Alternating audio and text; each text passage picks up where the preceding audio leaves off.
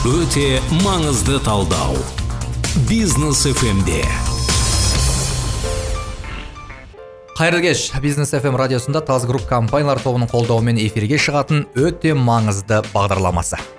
Қайырлы кеш ә, студияда рауан оқас дулат тастеки және құқық қорғаушы тілеужан кішкенебаев.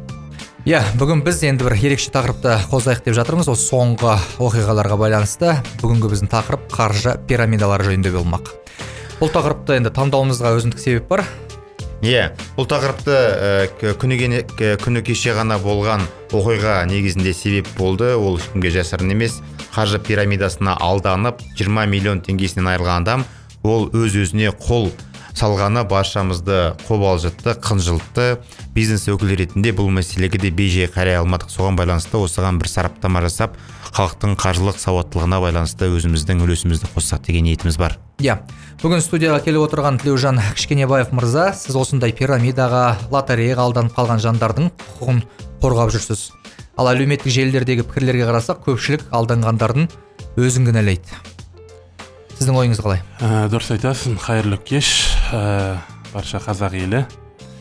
Иә өзіміз көріп отқандай мына әлеуметтік желіде оқиғаны өз көзімізбен көрдік. Барлығымыз ә, көптеген адамның ашуы осы пирамида дегенге ақша салып ақшасын ала алмай опық жеп жатқан қаншама адамдар көріп жүрміз. Ә, енді бұл пирамидаға келетін болсақ мен бұған дейін де осындай инвестиция жөнінде пирамида жөнінде көптеген мәселе көтеріп жүрмін айтып та жүрмін. Енді бұл пирамида деген қаяқтан шықты мына ақша қаражатын көбейтіп береміз дегеннен осындай мәселелер туындап жүр. Көптеген халық ақшасын көбейтеміз деген оймен осындай ұйымдарға ақша салып артынан опық жеп жатқан жағдайды көріп жатырмыз бұның барлығы ә, ешқандай да тіркеуде жоқ ешқандай да ол жасап бере ақшасын көбейтетін ондай органдар емес. Тілеужан мен сіздің сөзіңізді бөлсем кешірім сұраймын иә ә, рауанның сұрағын қайталап айтсақ ә, әрине алаяқтар ә, әртүрлі қаржылық пирамиданы құрады да халықты өзінің қақпанына түсіруге тырысады. Сол емес па мхм. ал енді рауанның сұрағы бұл жерде сол жерге сол алаяққа барып алданып соған сеніп өзінің қалтасындағы немесе есеп шотындағы қаржыны алаяқтың алдына апарып өзі берген ә, осы жәбірленушінің өзінде де кінә бар деген ә, түсінікті тарқатсақ. Ол жайында не айтасыз? Енді ол да рас. Енді өйткені көп адамдар енді ақша салатын кезде өздері де ойлану керек еді. Бірақ енді ә, бізде енді білесіздер мына ә, не деген ә, карантин уақытында көптеген адам азаматшалар азаматтар жұмыссыз қалды. Сол кезде ә, ақшасын азайып бара жатқаннан кейін өздерінің жиған тергендерін сақтап қалу мақсатында осындай ақша көбейту ойлары келген. Негізі біз әлеуметтік желіде ақшаларын көбейтіп беремін деген ә, осындай алаяқтардың жарнамалары көбейіп кетті. Ә, соларға ақшасын салып көбейтсең болады деген сияқты ойлар келгеннен кейін көбісі салып көрейін деген ойға келіп аздап салып бірақ аздап салған кезде мына алаяқтардың өзінің тәсілдері бар. Ә, аздап салған кезде ақшасын кішкене көбейтіп беріп отырады көбейтіп беріп отырады. Үлкен суммада салған кезде ғана олар жаңағы ә, өздерінің құты- құйтырқы әрекеттерін қолданады. Ә, сондай алдаулар өте көп болды да халықтың көбісі сондайға алдын ала салып көріп кейіннен көп суммада салып жіберіп алданып қалып жатқан жағдайлар өте кездесіп жатыр сізге хабарласып жатқандардың көбі не нәрсені айтып жатыр? Енді мен бұны айтып отқан себебім маған хабарласып жатқан адам көбісі осылай бастаған бастапқыда. Он мың салып көрдік дейді он үш мың қылып берді дейді елу мың салып көрдік жетпіс мың қылып берді дейді да мысалы. Содан кейін уже жүз мың бес жүз мың миллион салғаннан кейін уже ә, былай айтқанда олардан байланыс үзілді дейді. Яғни ақша қомақты ақшасы өздерінің нормаларына жеткен кезде олар бұндай адамдармен уже байланыс үзеді ақшасын алып алғаннан кейін осындай жағдайлар өте көп болды. Ә, енді көбісі ойлады енді ақша көбейтсек мына әйтеуір жұмыссыз қалған кезде мына ақшамызды айналдырайық деген оймен салған ғой енді. Бірақ әрине міне бұны ондай ойындарды қолдамаймын қанша рет айтып жүрмін бұндай пирамидаға сенбеңіздер деп. Бірақ халық сонда да ә, жаңағы бір жағынан заң жағынан ә, сауатсыз болғанымен ә, бір жағынан сенгіштігі де бар. Сондаймен осындай жағдайға барып отыр. не үшін біздің халық осы сенгіш болып кетті? Әр нәрсеге сене беретін болды қазір. Енді былай айту керек те ә, біз көптеген проблемаларды қарастырған кезде қазір осындай болды деп айтамыз. Ол ә, мен жалпы сондай пікірден аулақпын. Ол қазір ғана болып тұрған нәрсе емес ол адамзаттың тарихында бүкіл ә, өзіміздің тарихымызда адамның сенгіш қабілеті бар. Себебі біз енді бір ә, тылсым күштерге сенеміз ғой. Бір аллаға сенеміз. Дұрыс па? Көзбен көрмеген қолмен ұстамаған. Ол жалпы біздің табиғатымызда бар нәрсе. Адамзаттың табиғатында бар нәрсе. Ал одан бөлек одан бөлек ә, бұл ә, желілік маркетингті яғни қаржы пирамидасын қолданатын компаниялардың әдіс тәсілі неде ә, бұл бірінші кезекте жаңа тілеужан мырза жақсы айтып, айтып өтті. Олардың өздерінің ә, әлемдік деңгейде қалыптасқан ә, процестері бар. Процестері белгілі бір деңгейге дейін халықтың ақшасын өзімен өзін алдап өзімен өзін алдап ә, сендіруге неғұрлым көбірек ақшаны әкелуге ықпалын тигізіп отырады. Салған он мыңына көбірек беріп тұрады. Иә. Яғни бұл жерде олардың а, нейро а, маркетинг нейропсихологияны қолданатындығы анық.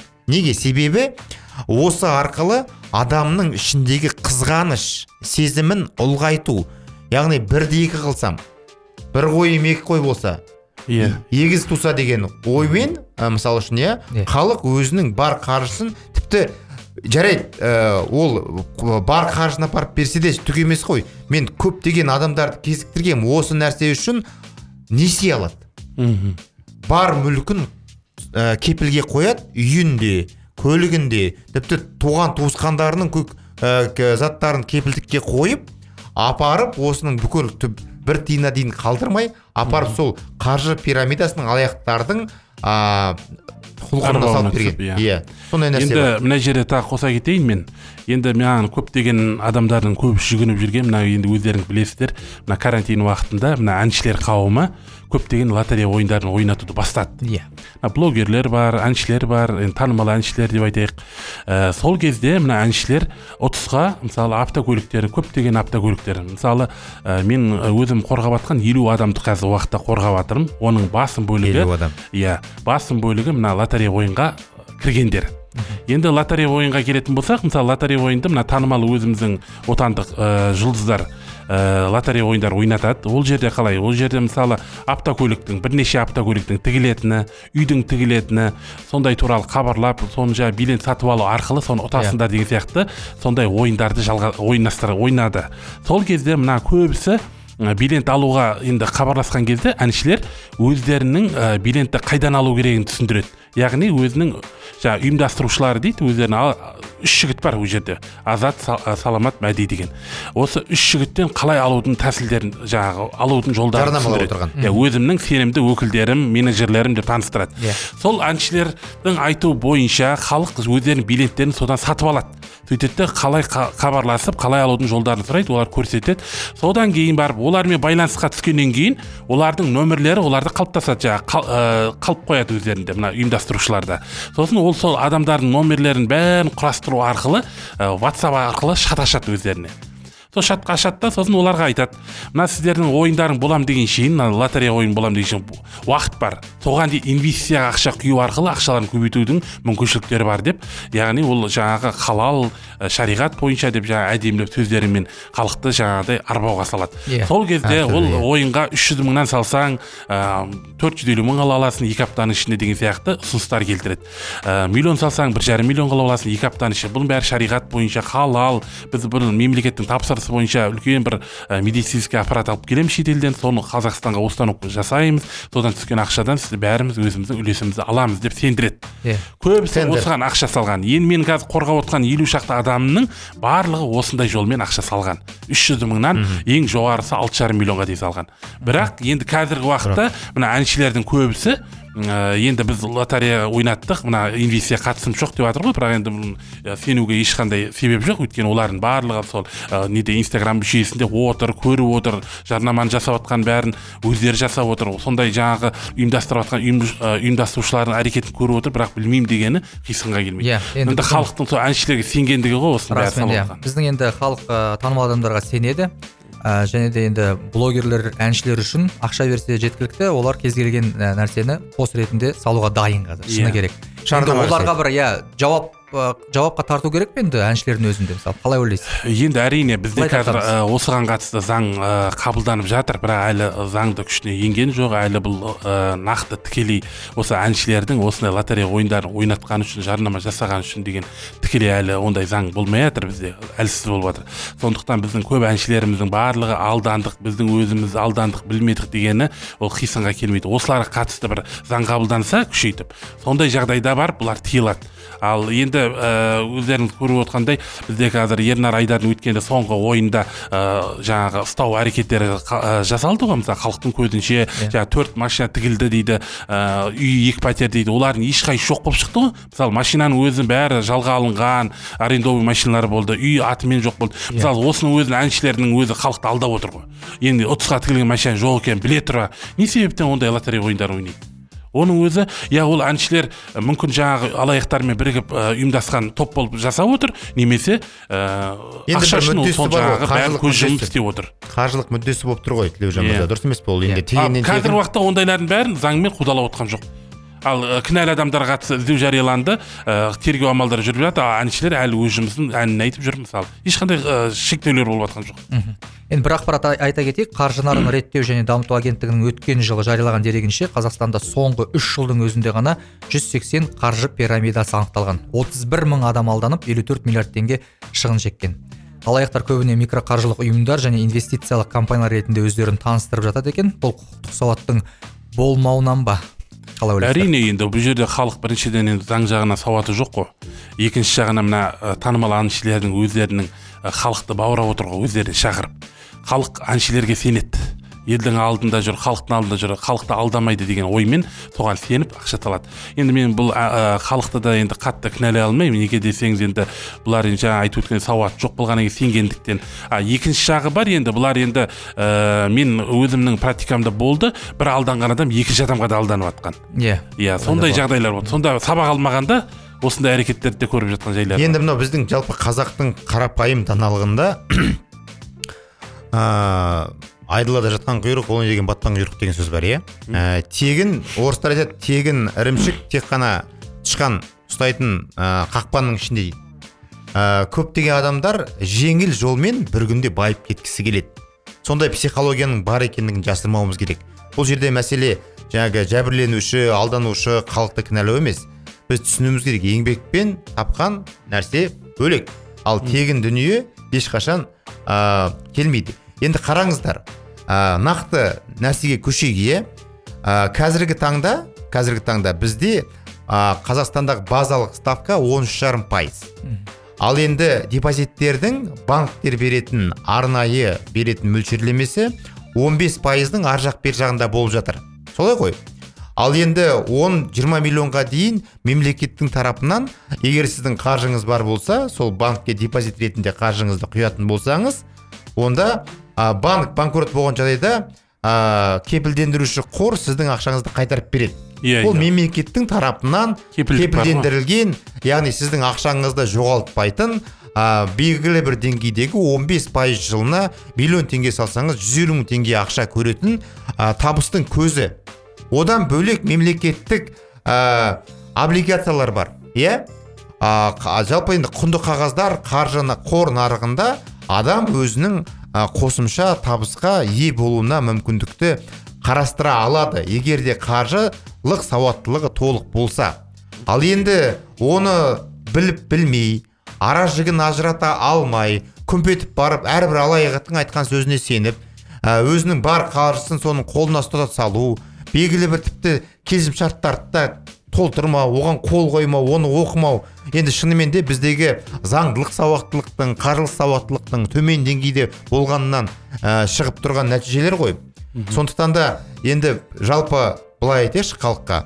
А, 20 пайыздан жоғары 20 пайыздан жоғары жылына ә, өсімпұл береміз табыс береміз деген кез келген компанияға күдікпен қараңыздар. Себебі қазіргі таңда біздің мемлекетіміздегі девальвация инфляция геосаяси жағдайлардың болуына байланысты мен кәсіпкер ретінде бизнесмен ретінде айтушы едім. 20 пайыздан артық пайда табу мемлекетте қазіргі таңда өте қиын. Сіздерді алдап анау американың силикон алқабындағы компаниялардың акцияларын сатып аламыз. Мұнайды сату арқылы біз үлкен пайда табамыз. Дәрі дәрмек сату арқылы үлкен пайда табамыз. Немесе жаңағы лотерея а, айтып отыр ғой тілеужан мырза мемлекеттің тапсырысымен а, мемлекетке үлкен медициналық қондырғы алып келіп орын о- қондырудың нәтижесінде ақша тауып соны бөліп аламыз деп а, адам сендіреді. Онымен қоса шынымен де мынау жаңағы ә, өндірістік кооператив производственный кооператив дейді де ә, бұны тағы да дінмен ұштастырады. Бірінші адамның қызғаныштығын жаңағы үлкен табыс ұсыну арқылы адамдарды бұл нәрсеге тартады. Екіншіден бұл шариғатқа ә, толық ә, сәйкес келеді деп адамды дін жағымен тағалдайды. Иә өте сондай ә, мына жарнама жасаған кезде де мына көп инвестиция ақша тартқан кезде ә, сол ұйымдастырушылардың көп бас айтатын сөзі осындай. Бұл шариғат бойынша халал Иә. ешқандай не жоқ деп көрдің ба осындайға халық көбінесе басым бөлігі сеніп қалады. Мхм. Енді мына қаржы пирамидалары ә, шынымен заңды жұмыс істеп жатқан кейбір компанияларға да кері әсерін тигізген сияқты иә? Оларға да Әрине. сенім жоғалды. Енді мынау мынандай түсінік бар иә? Қазақша қарапайым тілмен түсінетін болсақ қой терісін жамылған қасқырлар деген түсінік бар. Ол дегеніміз не? Олар шын мәнінде қаржы компаниясы болу үшін қазіргі таңда елімізде арнайы регулятор яғни агенттік бар.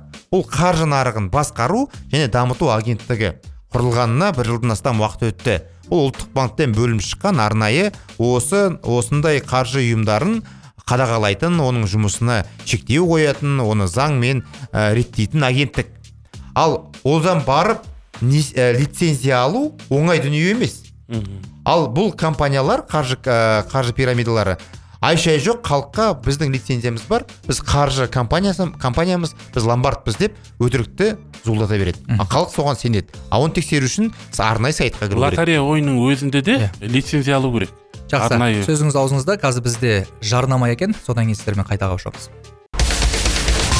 өте маңызды талдау. Бизнес фмде бизнес фм радиосында өте маңызды хабары. Бағдарламамыздың демеушісі тас групп компаниялар тобы. Дулат мырза әрбір бизнесмен ол ең алдымен білімді адам. Менің ойымша оның үстіне білімді күнде жетілдіріп отыру заман талабы. Қаржы пирамидасына ұқсас осы желілік маркетинг деген де бар. Ыыы киосакидің мотивациялық кітаптарын ұсынып жатады. Тағы сол секілді көптеген әдебиеттер желілік бизнестердің басты құралына айналып барады. Осыған не дейсіз? Жалпы осы псевдо коучтар дейді ғой. Мгм. осы жөнінде айтсақ. Ол да бір соның бір түрі емес па жаңағы қаржы пирамидаларымен байланысы бар тікелей? Енді псевдо коуч деген ә, түсінікті дефиниция беру яғни анықтама беру қазір қажет емес деп ойлаймын. Бірақ дегенмен де бір екі кітап оқып алып ә, коуч болып ә, тренер болып бизнес тренер болып жүрген азаматтардың бар екенін білеміз. Инфо ә, салада иә. Ал енді біздің бүгінгі тақырыбымыз қаржы пирамидасы ғой. Қаржы пирамидасына неге халық сенеді? Біз жаңа осы уақытқа дейін тілеужан мырзамен екі түрлі себепті айтып кеттік. Біріншіден адамның жылдам пайда тапқысы келіп ішіндегі ә, бірден байлыққа кенелу қызғаныш ә, сезімін ә, негізге алады. Одан кейін бұл жерде дінді қолданады. Шариғи жолмен па- пайда табасыз деп иә. Үшінші нәрсе бұл сол ә, қаржы пирамидасының өкілі ретінде оқыған білімі бар адамдарды көрсету арқылы халықтың сенімін ұлғайту. Яғни кітап коуч жаңағыдей басқа да кез келген қаржы пирамидасының инструменттерінің бірі ол бірінші кезекте қаржылық сауаттылықты арттыру мақсатында белгілі бір ә, курстар тегін тренингтер мастер класстар өткізуі мүмкін. Бұл да халықтың сенімін ұлғайтуға жасалған әккі тәсілдердің бірі. Солай шығар тілеужан мырза сіздің практикаңыз сол бар ма? Иә енді оны көріп жүрміз. Енді мына жерде өте ә, ақшаны тез тапқысы, келіп көп адамдар енді өзіміз көріп жүрміз ғой енді. Жеңіл ақша тапқысы келіп ақшаны салып тез көбейтіп аламын деген оймен көбісі жасайды. Негізі ол дұрыс емес. Біз енді постоянно өзіміз ә, әлеуметтік желіде айтып жүреміз. Бұндай ә, ақшаға сенбеңіздер.